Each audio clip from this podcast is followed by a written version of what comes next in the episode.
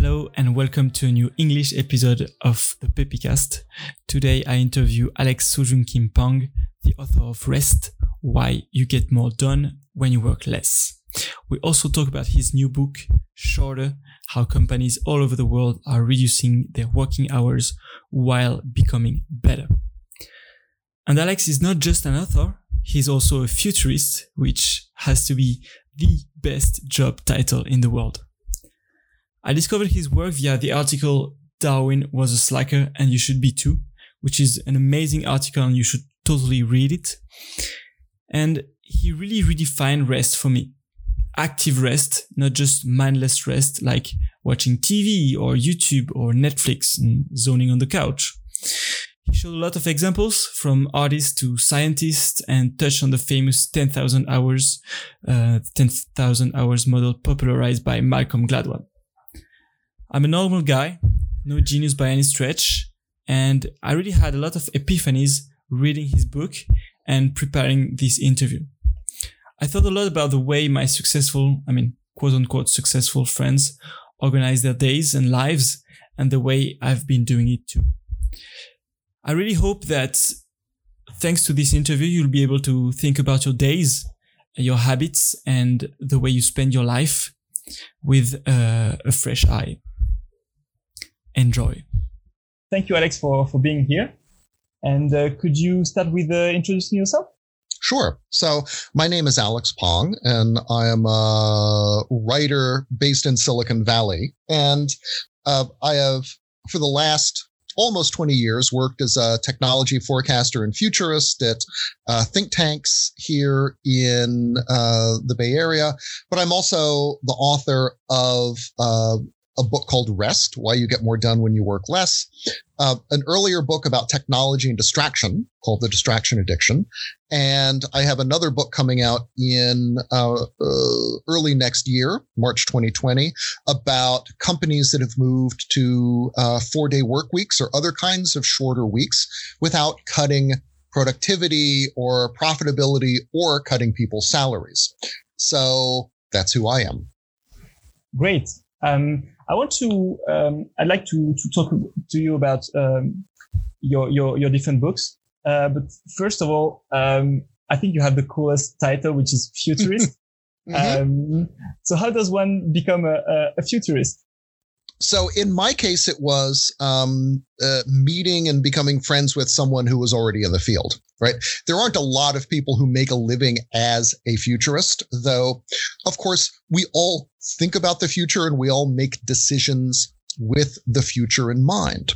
And so, in at least in the United States, futures is mainly a tool that's used by companies who are you know, doing strategic planning or who are do you know product development, and it's a tool for thinking a little further out than they normally do. You know, past one or two business cycles, let's say, and a tool for thinking a little more systematically about what kinds of opportunities and disruptions they're they're likely to face and need to plan for.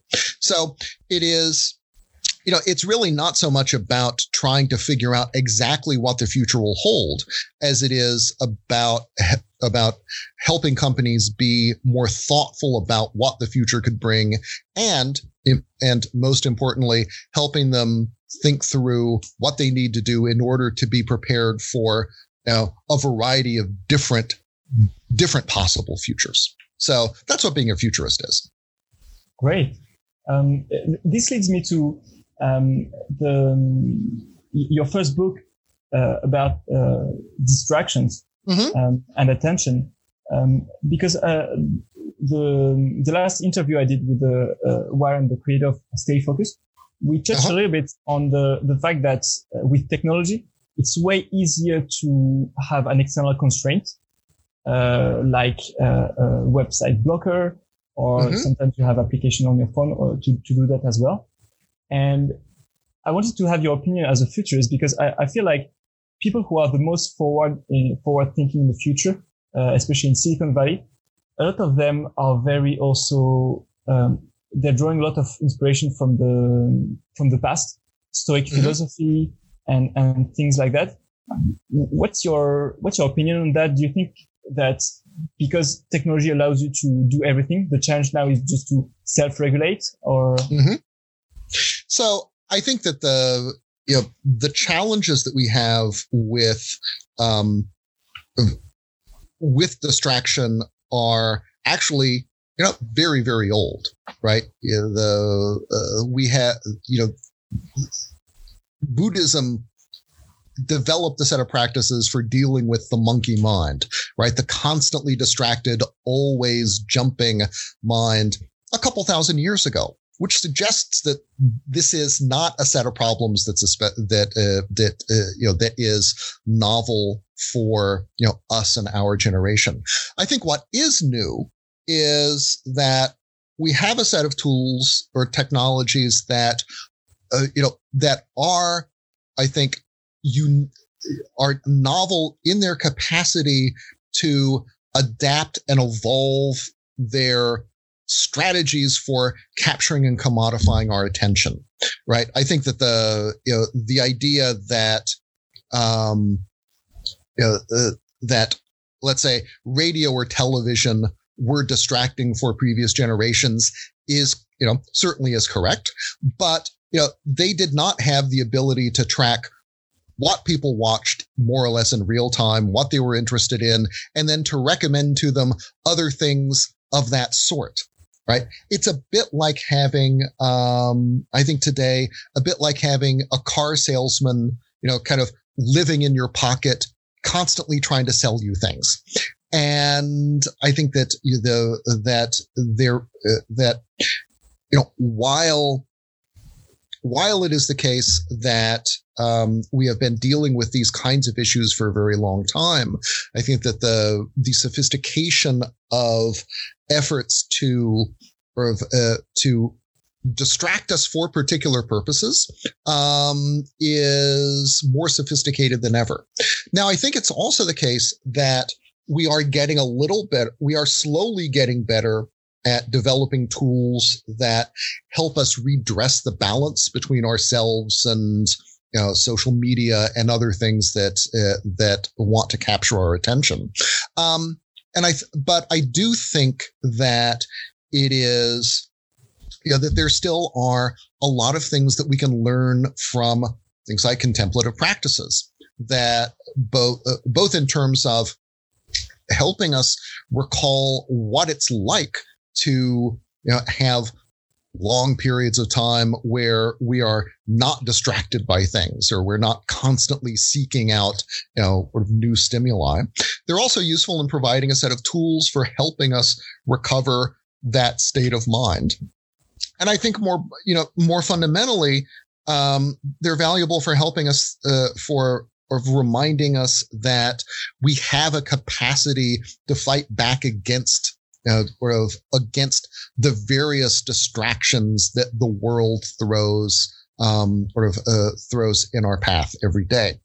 I think tool, you know, and tools like internet blocking, you know, or website blocking software or things of this sort are useful in somewhat the same way that um, you know exercise machines are useful in the sense that they uh, or I think that they are they're best thought of as tools for or of helping us to develop these uh, helping us develop these capacities rather than seeing them as tools that onto which we can offload responsibility for staying focused. So, you know, sort of when you have a piece of it, you know, of you know, of of exercise machinery in your home, you don't get stronger just from, you know, from it sitting in your living room um, as many of us have discovered. You actually have to use the thing, right? And I think that likewise, um, mo- the tools that I have found most useful are ones that or assist or augment my own desire to stay focused, right? My own desire to avoid distraction. And so I think that they, you know, they certainly have, uh, they certainly have a place. Um, and I think that uh, in, you know, in our of modern, constant, always on lives. But I think that they are, you know, most useful as tools for reminding us of you know what we are capable of doing ourselves and helping us and you know and helping us to do that rather than you know rather than being tools that do you know that um, kind of focus for us yes I, I would totally agree and one of the things that i mean one of the pitfalls i think in, in self-development uh, mm-hmm. movement is that there's this I there's this uh, I mean you're always on the hunt for the next thing that will help you do this but at some point you have to stop and realize that you just have to do the work mm-hmm. uh, and and nothing no guru or no uh, self-help book or anything will, will help you uh, they, they will they could motivate you they could hold your hand while you're walking the path but at some mm-hmm. point you have to do the work yourself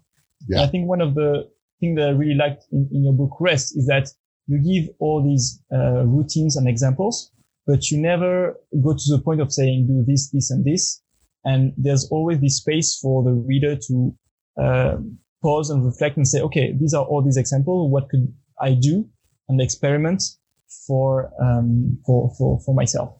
Mm-hmm. Well, you know, I'm glad you picked up on that, and that you know, and that and that you saw that as a strength rather than a flaw in the book, because you know, I mean, it was it was very much written this way, partly because I think that there, you know, there is an awful lot of variability naturally in how people work. Partly depending on the kind of job that you have, the amount of focus that it requires, the complexity of the tasks, um, but also because we all have uh, the the challenge of juggling juggling work and other things in our lives. And so, you know, I think that the that and it is a and so, you know, what that means is that what you know, when it comes to advice, one size doesn't fit all. Um, it's also the case, I think, that it is important for people to figure this stuff out for themselves, right? To or uh, to learn to learn to figure out what works for them rather than to try to try to follow a template or follow instructions that someone else gives you um, because you know as our lives change as we change jobs as our kids get older right? The how we work changes, or our capacity for attention, the amount of energy that we have, all of these rise and fall. And so we have to, so yeah, every now, every now and then, um, we have to relearn how to work, you know, how to do our best work and how to, you know, and to sort of explore what it is that makes our work makes us most productive and makes us happiest in or of or of in our work days.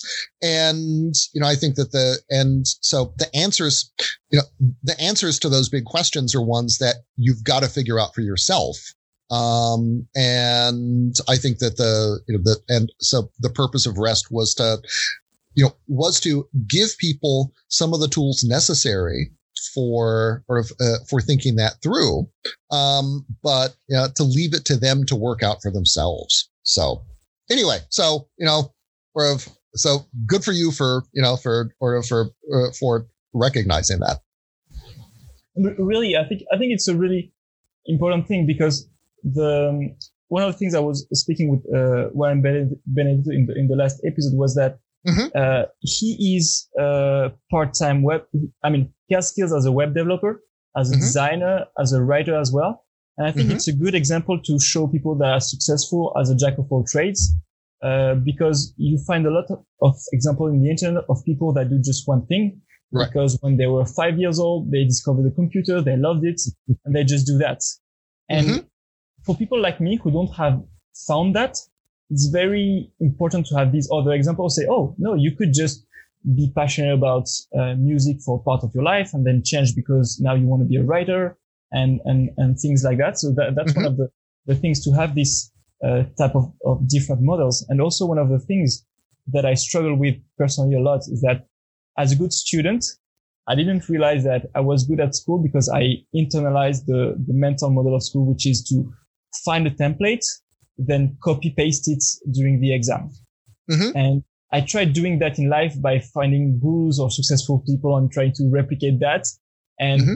and it was really funny because it was mental laziness to not ask myself the difficult question and do the work myself and just try to copy paste. Uh, and, and, and so it's good to find books and, and now to make a conscious effort to find the space in yourself to ask yourself the questions and to try it out. As, you, as, we, were, as we were talking about, mm-hmm. we could have a routine that could very well work uh, good at some point, but uh, when you evolve in life, maybe you have to change your routine because you get older or because you have a different job. Yeah. No, you know, um, the reality is most of us change careers a couple, you know, at least a couple times um, over the course of our lives. We also, you know, have side projects or serious hobbies or things that make our lives both richer and more complicated. And so, you know, it is, I think it's, it's only natural that the way that we work should evolve to rec- you know, in response to those, you know, to those, to those, ex- uh, to those external changes. But, you know, I, you know, I also had you know, very much the had the experience of you know, working one way when I was in college and graduate school, and you know, which is now which is very different from the way that I work now. Right, I'm one of those people who, when I was in college, tended to start homework you know late in the evening and you know go into the middle of the night because you know, or if that was a lot of my friends worked that way. Um, because I was not terribly disciplined and because it worked well enough for me when I was, you know, 19 and 20, right? You're capable of, you know, you're capable of putting your body through things at that age that, um, that it does not tolerate when you're in your 40s or your 50s. And so and I think that the, you know, I, and the way that I work today is vastly different uh, on or of kind of on a daily basis. Um, my the way that the way that I organize my days, but also the but also the way in which I approach my work strategically is also quite different. And I'm not sure that this is a that uh, that the way I work now was something that you know that would have worked for me when I was you know or uh, 20 years ago. Um, but you know, likewise, the way I worked 20 years ago would be impossible to sustain now. So, it, and it's just, it is, uh, but it was, you know, it was, it was very, it was very lucky that, that sort of that I had, that I had the time to figure, you know, sort of to figure out how to, or how to update my routines so that, you know, I could continue doing, you know, doing work that I found satisfactory. Um, and I think it's something that, you know, uh, that we all need to figure out how to do. Um, you know, we are living longer. We are moving between more different kinds of jobs. And so I think that, you know, that the, the assumption, you know, just as, just as we cannot assume that the things we study study in university are going to be useful to us our entire professional lives. So too, I think, do we have to recognize that we have to reflect and update how we work on a daily basis, how we think about work, um, so that we can, you know, so that we can continue both, so that we can continue doing, um, you know, sort of doing good work for you know, as long as possible. Totally. And, and one of the things also that was uh, interesting is that uh, I came across the, that uh, that article that was talking about sometimes people succeed. They think they succeed uh, because of something, thanks to something, maybe habits of, of or way of acting, but mm-hmm. sometimes they succeed despite of it.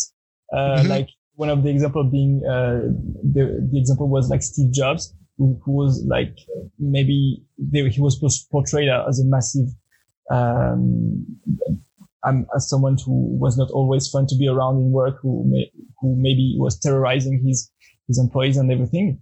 And maybe mm-hmm. it was ways of doing it. Maybe he succeeded despite of that and not thanks to that. But a lot of mm-hmm. entrepreneurs mm-hmm. model themselves um, w- with him. And, yes. and for the good routines, on the opposite, I, I came across this article from Mark Manson that was really interesting because he talked about this philosopher who was very disciplined uh, and who did the same thing every single day, like Darwin did. Uh-huh. But he also specified in the article that this philosopher started this when he was 35, 40 years old. And right. before he was just partying and having fun with his friends. And he, and this philosopher believed that you can only be very disciplined when you're like later in life. Mm-hmm. Uh, because before as a man, you want to chase girls, drink, party and, and things like that. And gave me kind of, uh, it, it, was comforting because I was, I was thinking, thinking all these guys that are very disciplined. I'm like, okay, maybe I just, I'm just too young to be that disciplined.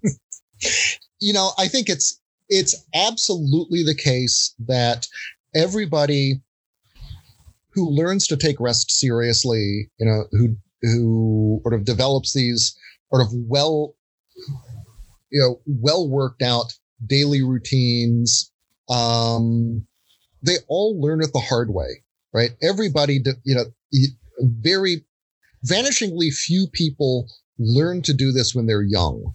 Most everybody um, is you know, spends a lot of their lives, um, you know, either working the way everyone else does or, or, you know, or being stupid in one way or another. And it takes some kind of crisis, um, to get them to, you know, to get them to change. And so I think that the, you know, whether, whether or not that more disciplined that way of working is the exclusive province of you know, of more mature older people is I'm not sure, but you know I think it you know it is absolutely the case that almost everybody who works that way um, worked in a far less disciplined manner earlier in their lives and you know I had to you know and uh, sort of and only arrived only arrived at their most productive self um, after you know a long period of working of working differently and less efficiently. So yeah, I think the other you know the other the other important lesson from that is it's never too late to start. Right? That you know even if you've even if you feel even if you reach a point where you feel like oh no I've wasted years working in this dumb way. Um, you know what's important what's important is not you know not so much how you've worked in the past, but how you can work now, you know, what you're able to do now. So that's what really matters. And lots of people, you know, sort of either discover in their 30s or 40s a different, you know, different, more, you know, sort of more productive, more sustainable ways of working, or they discover that they need to make these changes and they manage to do so. So, you know, it's so no matter what age you're at, yeah, it's never too late to get better. Uh, that, that's that's that's hopeful. Um, yeah. I have uh, I wanted to to to, to address uh, two things that I, I really um, like in, in, REST as well. Is that you uh-huh. you talked about um, this writer who who was working uh, writing very early because she has mm-hmm. kids, and right. so the only time she has is, is at dawn. And right. um, I think that's that's a very interesting subject because there was also, I think, this uh, criticized that you addressed very well. That um, some examples that you take are people who were uh, gentlemen of means in, in England, like like Darwin, and some mm-hmm. people uh, uh, can kind of say it's not able to have this type of thing because your your your wife was working for you and you have servants as well. And right, um, right. I think that's a that's a very it's very interesting because you have to adapt things to our time and also mm-hmm. to who you are as how much money you have, much control of your over your time, and also are you a man or a woman? Like I saw uh, an article saying that in Italy, uh, men have three hours every day more of leisure because they do less chores. Um, but also, what you said is that, that that I really loved in the book is that sometimes these routines that people develop they are the result of uh, constraints. Like Scott Adams who had to wake up very early and, and stuff. So could, could you maybe expand on that on how it's different uh, during i mean previous years versus now also how much control you have if you're in a relationship man or woman mm-hmm. things like that yeah well i think that it's you know it is it is easy to see um to see or deliberate rest and routines as as things that are exclusively the province of the privileged, right? That this is, but um, that it, and it is the case that, you know, when you have more resources and more control over more of your life, you're able to shape your life in way you, you have a greater degree of freedom to shape your life however you want, right? That's that's just that's fundamental. But you know, it is also the case that you people like uh, Toni Morrison, you know, the late great author and you know Nobel Prize winner, you know, she was working on her on her first books while working as an editor and having two, you know, and having two sons. And so, you know, she was an example of someone who got up super early to work before they were awake, before she needed to, you know, get to get to her job.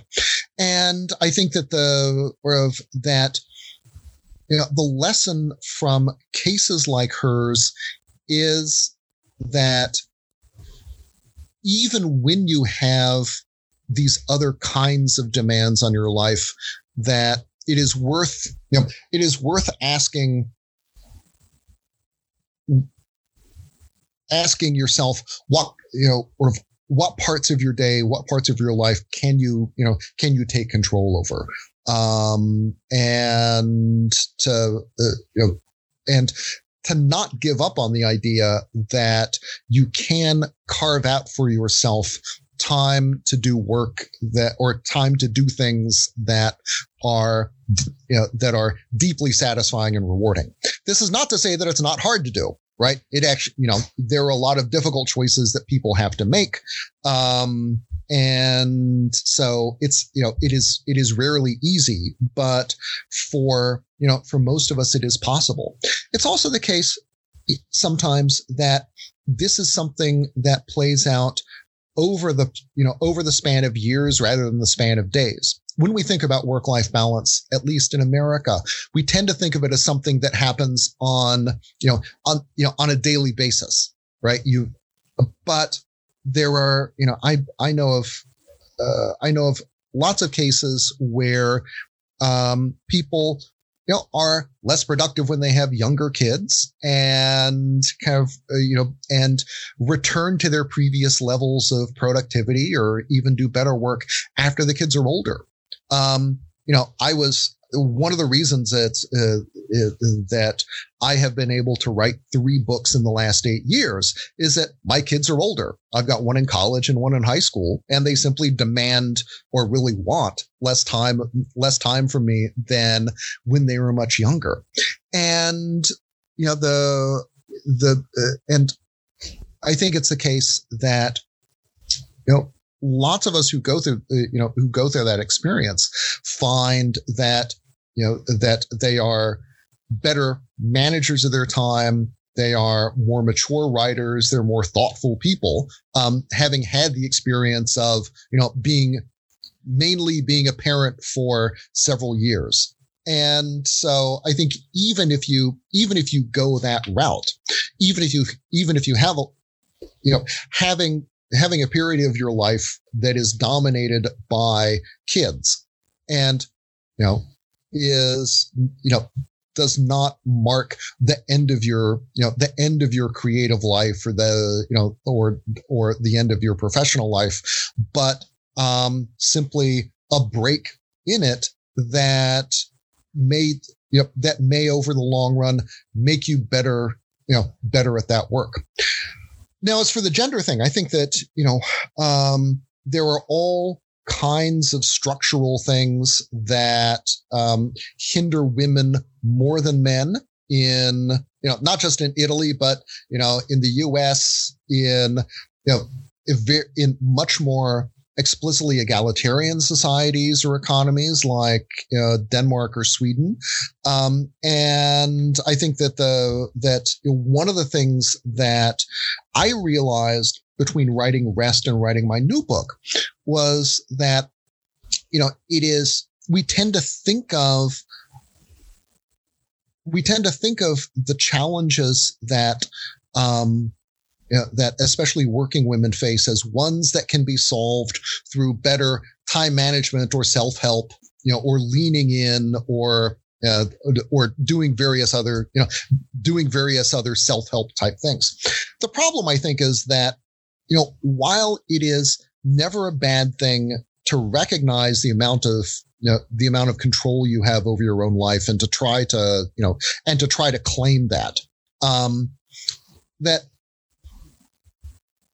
it does risk taking our attention away from these bigger structural and cultural issues that intrude on the lives of working mothers and professional women.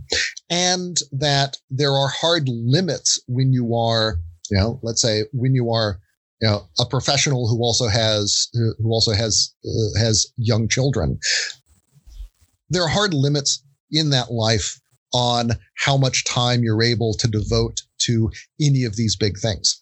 And one of the things that I argue in my new book about companies that have moved to four day weeks or 30 hour weeks is that the structural change of shortening the work week is actually a far more effective way of dealing with those problems, dealing with the challenges that come from trying to simultaneously work as if you don't have children and raise children as if you don't have a job that so many working mothers find themselves in.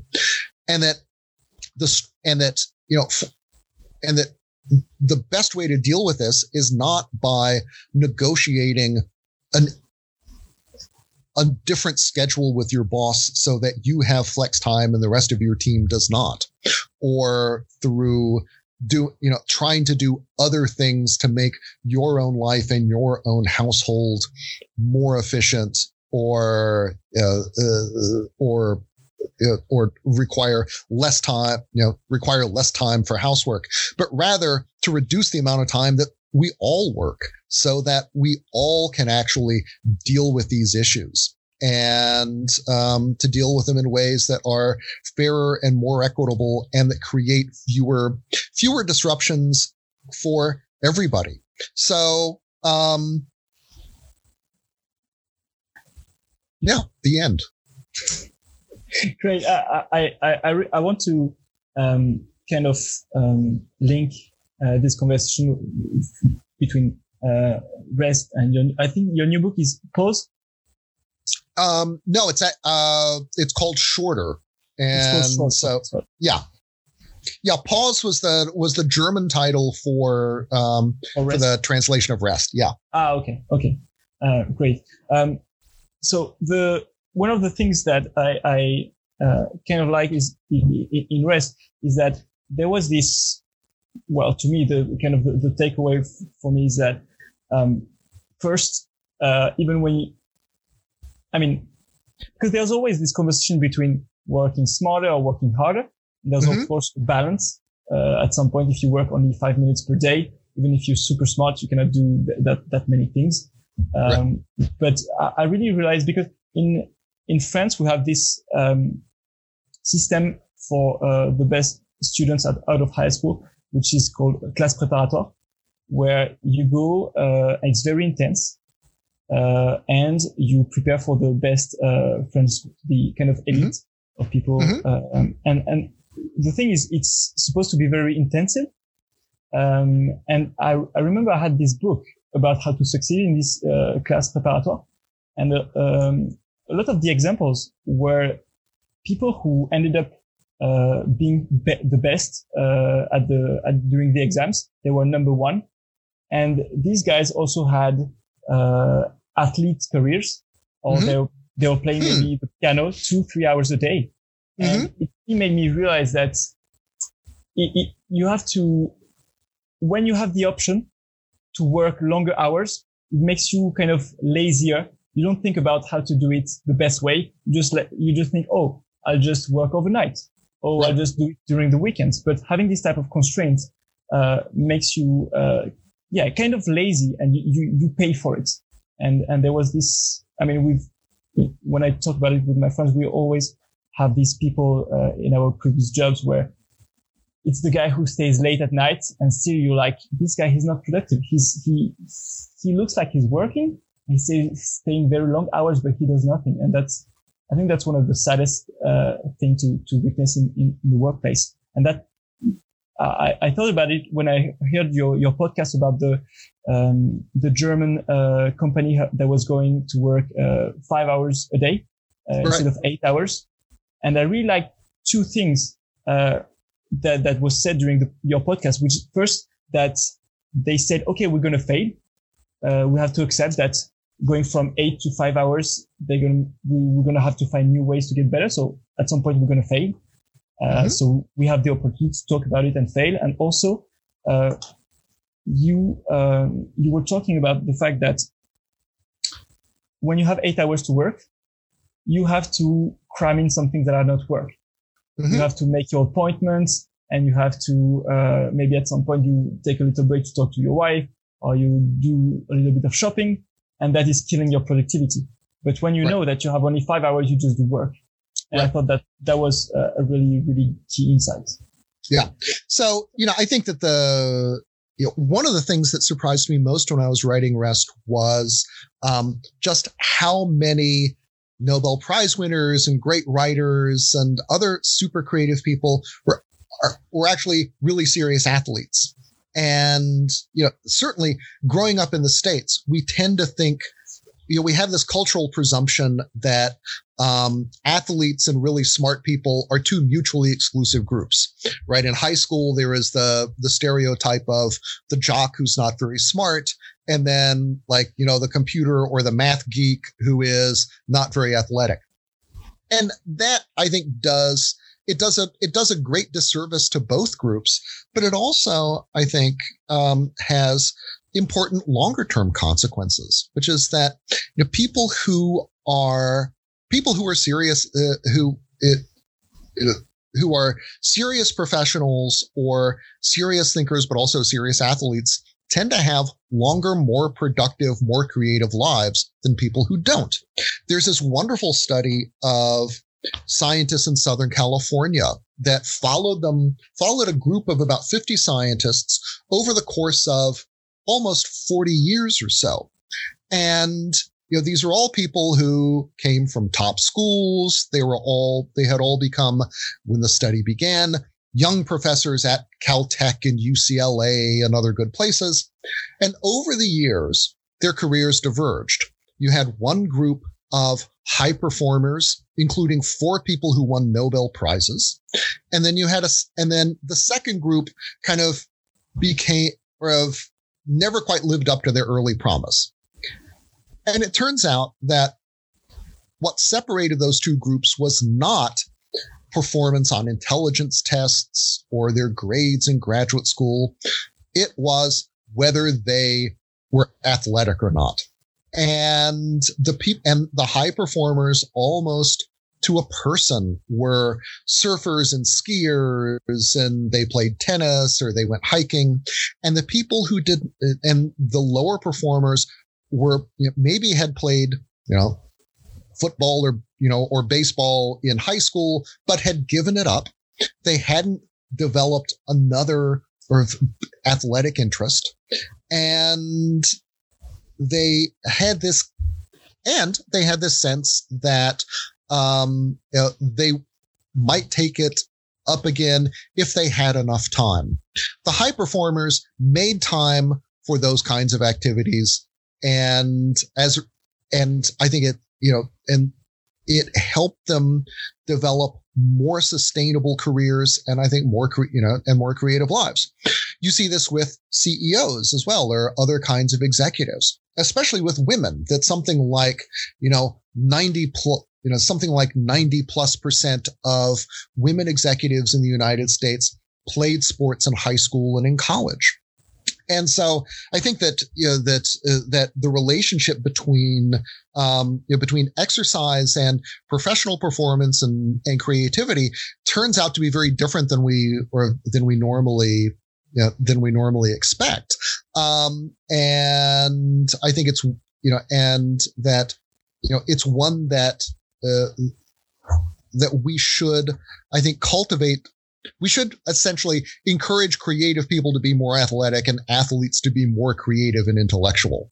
Um, I think also that you know that it does speak to you know, it is a you know sports do offer a certain kind of constraint that can be really useful for people in that I, you know, where it does force you to be more thoughtful earlier in, in your life about how you spend your time and to help cultivate a kind of habit of being, being mindful that if you want to do, you know, if you want to pursue these several things and to do it well, you've got to be really thoughtful about it and you've got to you know you have to learn to make choices and or to be you know to be okay with that. But i think it's also the case that for you know especially today in you know our always on constantly connected offices that we have opportunities for using our you know using technologies, developing work practices in ways that help us be dramatically more productive. But most of the time, those productivity gains are kind of buried under a rubble of distraction and interruption. So um, there are studies that indicate that we lose between two and four hours a day of productive time to uh, email to interruptions to meetings, etc. And that if we, and you know, and so one of the things I found with the companies that I write about in my latest book is that, you know, one of the first things they do is attack all of that kind of uh, unproductive rubble that's scattered throughout their days. They make meetings shorter. They develop practices within the office where that allow people to ignore the phone or ignore email for certain parts of the day. And they do other things that allow them to kind of defragment their daily schedule to give them more time, longer, un, longer unbroken periods where they can focus on their most important tasks. And just by doing that, it turns out you can do five days of work in four. The final thing though that, you know, that I think that that points to is that, you know, we have this idea that in the modern world, the divisions between work and life have been erased right? We ha- and at least in the states, you, there's a school of thought that the whole language of work-life balance is misplaced, and that there is no distinction any longer between these two things. But I think one of the things that um, the lives of people who I talk about in rest and the companies I talk about in the new book teach us is that those boundaries actually can be really useful things, right? That being able to focus on difficult tasks and not have to you know, think about and not simultaneously try to deal with appointments for the kids or make plans with your friends. You know, be able to concentrate on the one thing at one time is actually really, really valuable. The flips, because the flip side of that is that not only are you able to get more done, but you are more likely to be able to spend time with family, to spend time with friends without having to check your phone, you know, to see if you've got work email. Um, and so I think that the, that, you know, we need there are benefits to backing away from the idea that like work and life and work tasks and home tasks should all just kind of run together in this kind of continuous stream and that we can benefit greatly from designing our days so that we have more exclusive time to focus on each of these different realms of our lives and that we'll have that we'll do better work, we'll be better people and better parents. And I think you know, the odds are you'll be happier and more productive um, by you know, by uh, after or of reimposing those divisions between you know between work life and home life. Okay, that that that got me really uh, curious and, and and interested in in your new book. Um, my uh-huh. first question is, what was your motivation? What was the, the questions uh, that that were driving you to to write this new book? Right.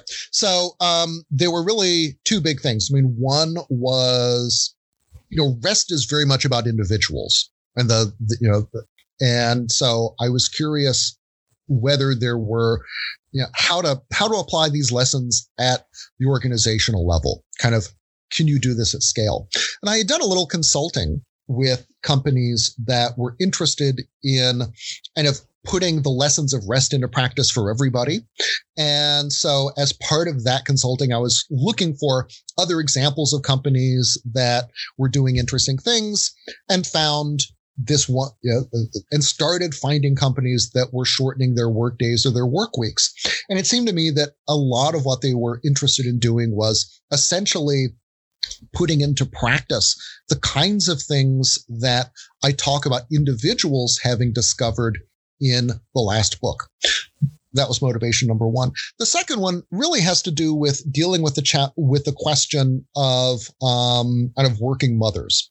When I was promoting rest, I always got the question, okay, so what does a working mother with two kids do to get more rest in their lives? Right. And I always had answers, but I never really felt completely satisfied by them because they, you know, because of the level of constraints under which they operate, right? Working mothers are some of the most ruthlessly efficient people I know. My mother was, my own mother was one. But I think that, you know, when we, but when we think of the challenges of work life balance and of of managing both the need, both professional demands and personal ones as entirely personal things, as things that you solve for yourself by leaning in, by having, you know, better tips and tricks or what have you.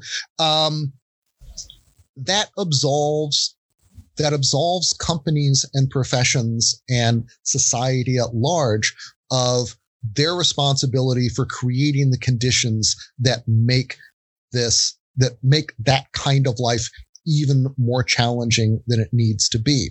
And so, you know, ultimately I realized that, you know, working moms do not need like more life advice from, you know, especially from, you know, a middle-aged guy, right? They don't need one more man telling them how to live their lives.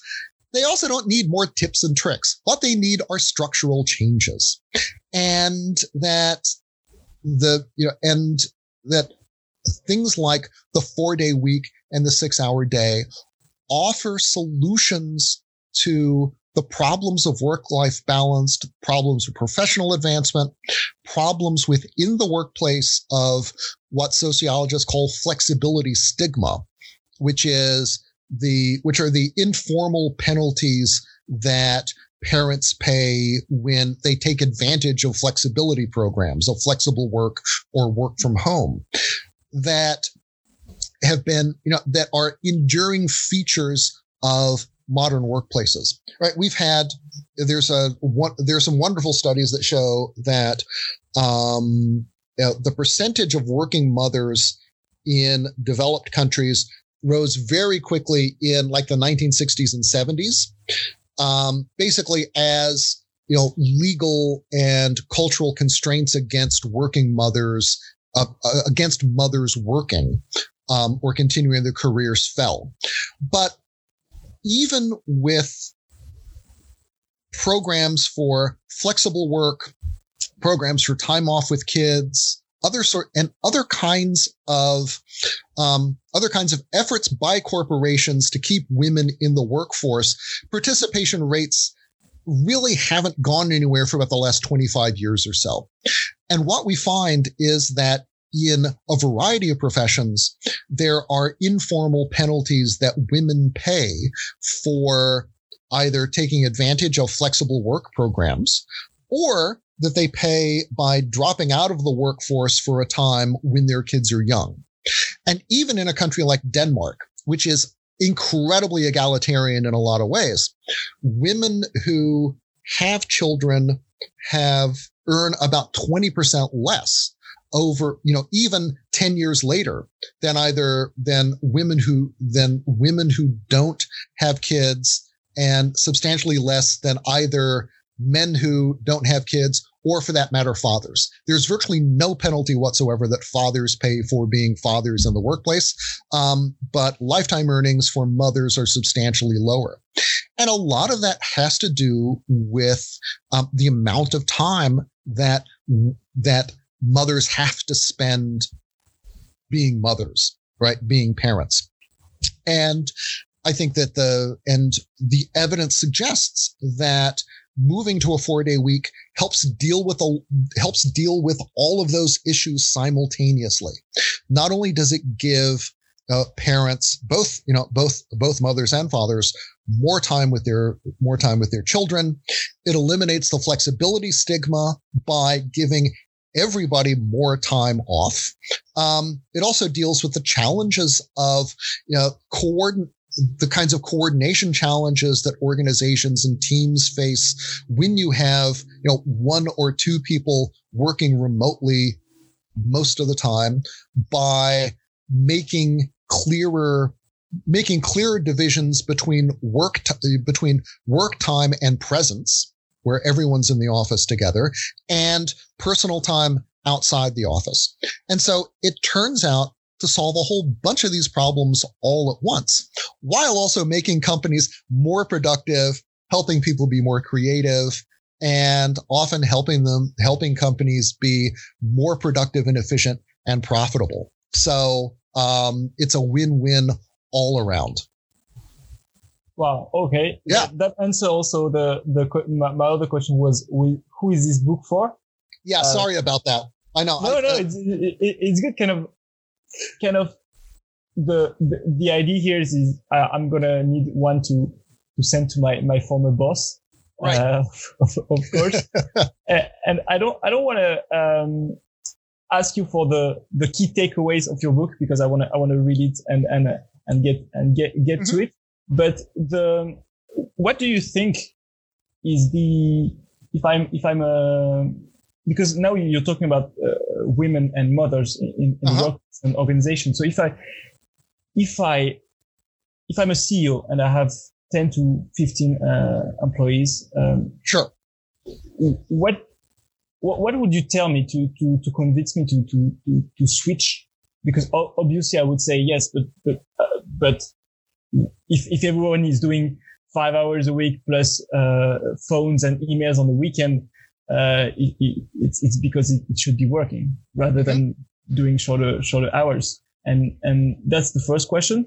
And maybe the, the second answer would have to to be about women and mothers, where a lot of CEOs or recruiters uh, understandably would, would say yes, but if I hire someone and the next year she's gone because she she's having a kid, I, I want to hire someone that, that will be there for, for longer. Right. So, um, I think the first things that I would uh, that I would say to CEOs or to you know or to company founders are that they're you know this sounds it sounds like a great idea. And it sounds like something that uh, you know that we would all love to do in the future. But there are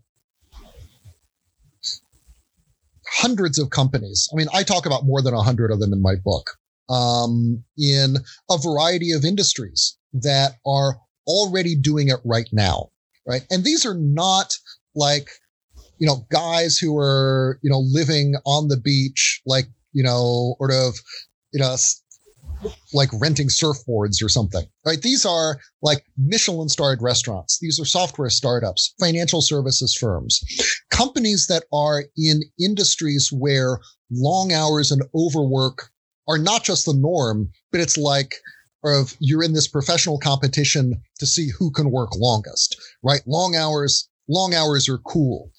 And these companies have discovered that actually they can be more sustainable, they can be more productive and profitable by going in the other direction. And that there are immediate benefits in terms of recruitment and retention that, you know, you get more senior people, more experienced people wanting to come work with you. Um, which in industries where you're competing against very deep pocketed companies is a huge thing, right? When you've got, uh, if you're, you know, if you are, if you're a startup and you're trying to get people who are also looking at offers from Google and Facebook, um, you're not going to be able to pay as much as, you know, as those companies. But if you can offer people more time, then that's a really, you know, that's a, that's a, that's a terrific thing for especially more experienced workers, more senior people. And so it has big benefits for recruitment and retention. Um, it also allows companies to be more resilient because in the, you know, when you are, when you normally work a 30 hour week, in those periods when you've really got to put the hammer down and, you know, make this, you know, and the schedule crashes and the client needs something by next week. Um, you know, to go from working 30 hours to working 50 hours in order to get that done, that's a very different proposition than if you are normally working 50 hours and you got to make people work 80, right? It's so it means that your organization is more resilient. It also means that you have more time for things like professional development. Basically, people, you know, leaders, leaders who work four day weeks are able to be better leaders than leaders who work, you know, or to seven days a week. Um, and then I think the last really important thing I would point out is that, uh, you don't lose clients because of this. This is the other big shock that, you know, you would expect like, you know, clients to say, this is, you know, this is the worst, this is the worst business idea I've ever heard.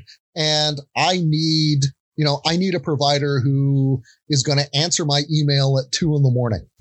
And it turns out clients actually are incredibly supportive of it. If you are, you know, if you have a good relationship with them already, they really like it. And I, and in the more than 100 cases that I have looked at, I have heard exactly one story of one prospective client saying, no, I can't work with you because of this. Nobody loses clients. Everybody gains clients as a result. And I basically because, or, uh, because at a certain level, um, you know, clients recognize that, um, you know, they are the, for one thing, most of them are paying for results as opposed to paying for hours. Second, it's more impressive if you can get a job done in four days than if you can get it done in six, right? Anyone, anyone can sit at a desk for 12 hours a day and rewarding long hours in the workplace is like rewarding the runner who comes in last. Um, it's like, you know, you're basically rewarding endurance as opposed to efficiency and productivity. And I think also that when you are that the other important thing for clients is, you know, it's one thing to hear about like, you know, nursing homes in Sweden who are doing this or, you know, or of companies in Scandinavia, especially in the United States you know, Scandinavia might as well be the elven lands in Lord of the Rings, right? It's just this completely different world where the sun always shines and everyone's tall and, you know, God knows how they make it work, but for some reason they do, but it's complete, you know, it's, it has, but it bears no resemblance whatsoever to, you know, to, to our world. On the other hand, when a company that you've worked with who shares your values, whose culture you understand, when they do it, that suggests that maybe you're going to be able to do it too one day. And that's an experiment really worth supporting and worth paying attention to because, you know, everybody is dealing now with those challenges of overwork, of work life balance, of company sustainability, of, you know, having to figure out how to be more efficient and more productive. And the you know the normal answer to this is to all of the you know to, to these challenges is you work longer. Um, however, there are only 168 hours in a week, and you know we are never going to get more time. And I think we are we are we are seeing we are already seeing at scale the consequences for companies and for individuals of constantly ratcheting up the amount of time that we demand out of people. And so I think there is this growing sense that we need a dramatically different approach. And the four day week offers that approach. So that's what I would tell to that's what I would tell to to uh, to CEOs. Um, what was your second question? The second question was about, especially for when you when you are hiring uh-huh. um, oh, uh, right. women, thinking about oh if if she's uh, because uh, right okay yeah, I remember that. Okay. So, you know, I mean, the, you know, the answer, the answer to that is if you're working a four day week, um, that problem pretty much completely goes away because the idea that, you know, that I'm part of the, part of the reason that companies implement four day weeks is to attract, um, attract working mothers back into the workforce to allow them and to allow them to work at a high professional level you know, to be able to continue to do the kinds of highly creative, demanding work that they had done before they became parents.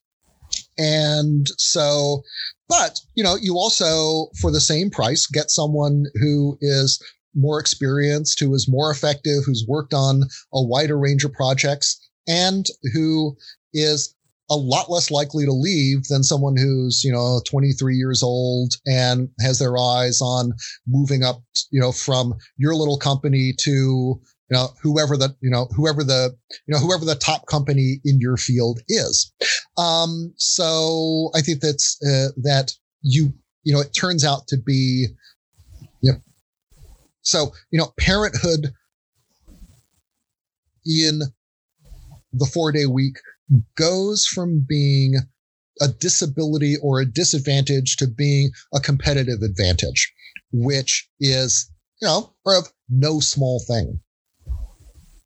Great. Well, the last two questions when is your book out and how, how, how to get it? So um, the book is going to be out in English in March 2020. So uh, Public Affairs is publishing it in the United States, and then Penguin Business, which is an in you know one of the Penguin imprints, is handling it in the UK and and everywhere else. And you know it's going to be available where you know where books are sold, you know where fine books are sold.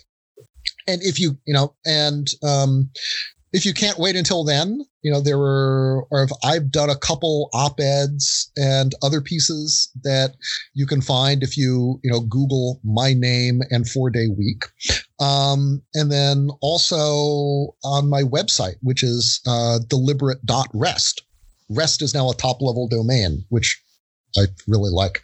Um, yeah, I've you know I keep writing about new companies that I find, or you know experiments that I've seen, or literature about work life balance that um, helps that uh, that deals with these issues. So you know until the book comes out, that's also a good place to look. Okay, and uh, the Kindle version will also be available in March, or is it going to be later?